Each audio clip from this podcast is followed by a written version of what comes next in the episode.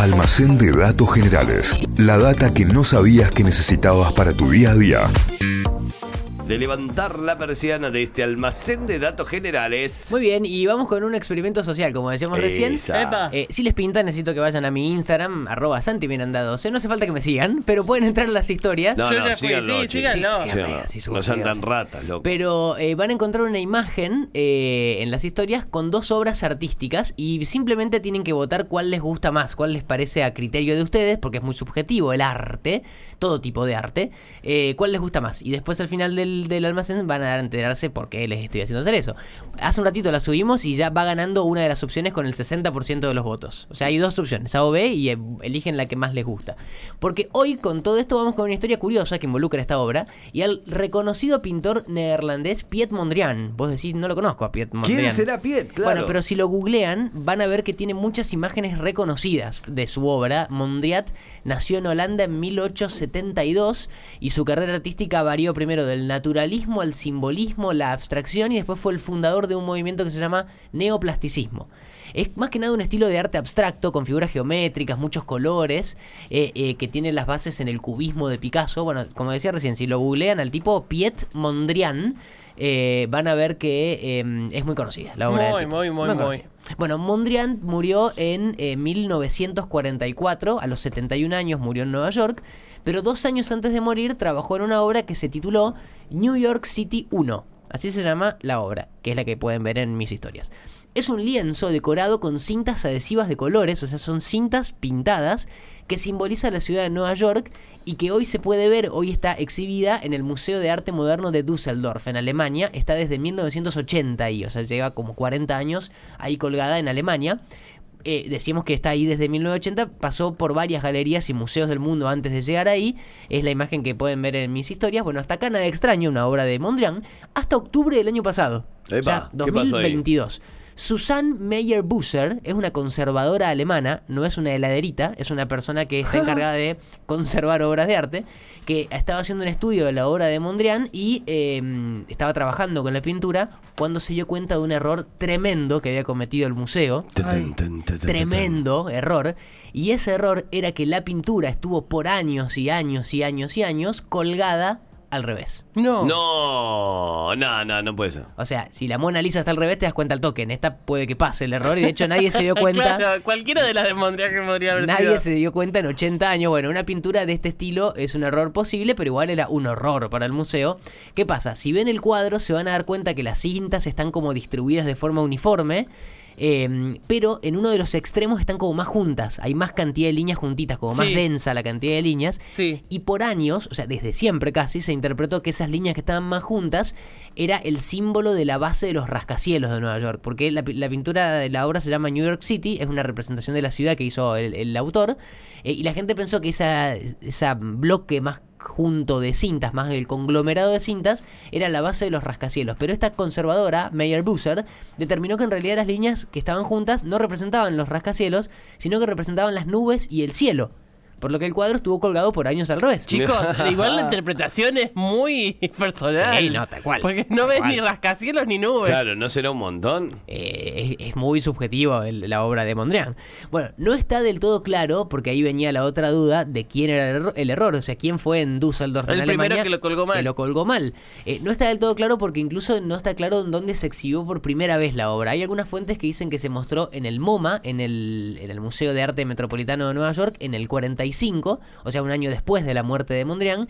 Y otras fuentes dicen que fue también en Nueva York, pero un año después y en otra galería. O sea, lo cierto es que fue en Nueva York y fue por esos años, ya con Mondrian muerto, por lo menos por un año, o sea que se, se exhibió y fue una de las últimas obras de- del autor.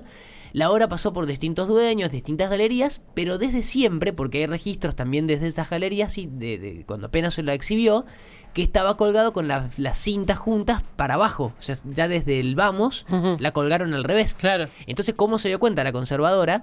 Eh, se dio cuenta que, eh, porque estaba investigándola, la imagen y además, y encontró, en el- porque además estaba preparando como un ensayo, onda tesis sobre la, la obra, y descubrió una foto publicada en 1944, o sea, el año en que, en que murió Mondrian, por una revista que se llama Town and Country Magazine, que se la podía ver de fondo en el propio estudio del artista. No te puedo creer. Y las líneas juntas estaban para arriba. O sea que el artista Oh. había pensado a la obra al revés de como la vio todo el mundo. La pensó de una forma y se le hicieron de otra. O sea, la obra lleva entre distintos museos y distintos países 78 años colgada al revés. Eh, la obra también cuenta esta mujer alemana que la estudió, no tiene firma, no está firmada porque lo que también contribuyó a que no se sepa bien la orientación de- del cuadro.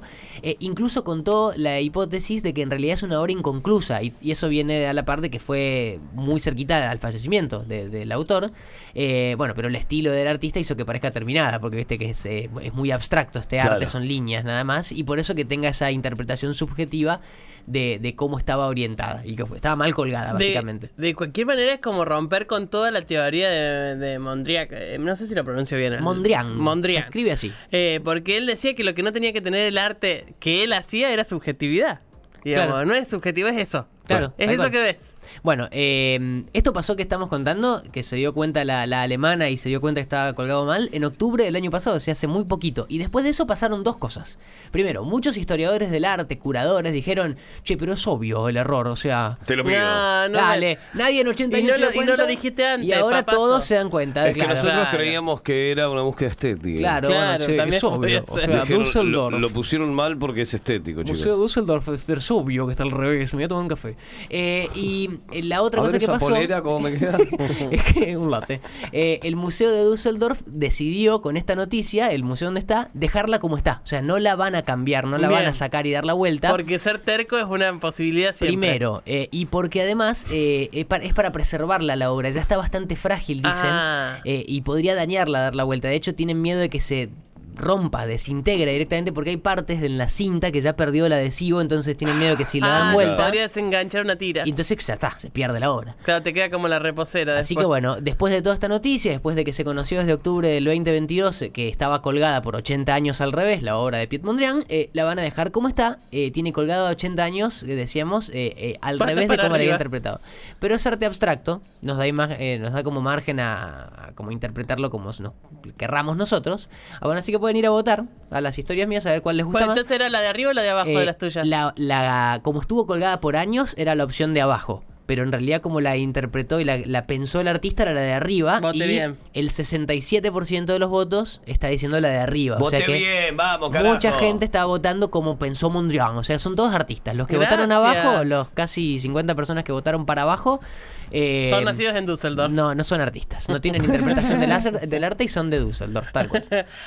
Un dato que, que agrego respecto a- al artista, digamos, eh, que fue tomado por la moda. Si se acuerdan de los 90, en los 90 se usaron, en los 80, 90 se usaron Ah, sacos, muchas sí, remeras, y suéteres con, con, con pinturas de él.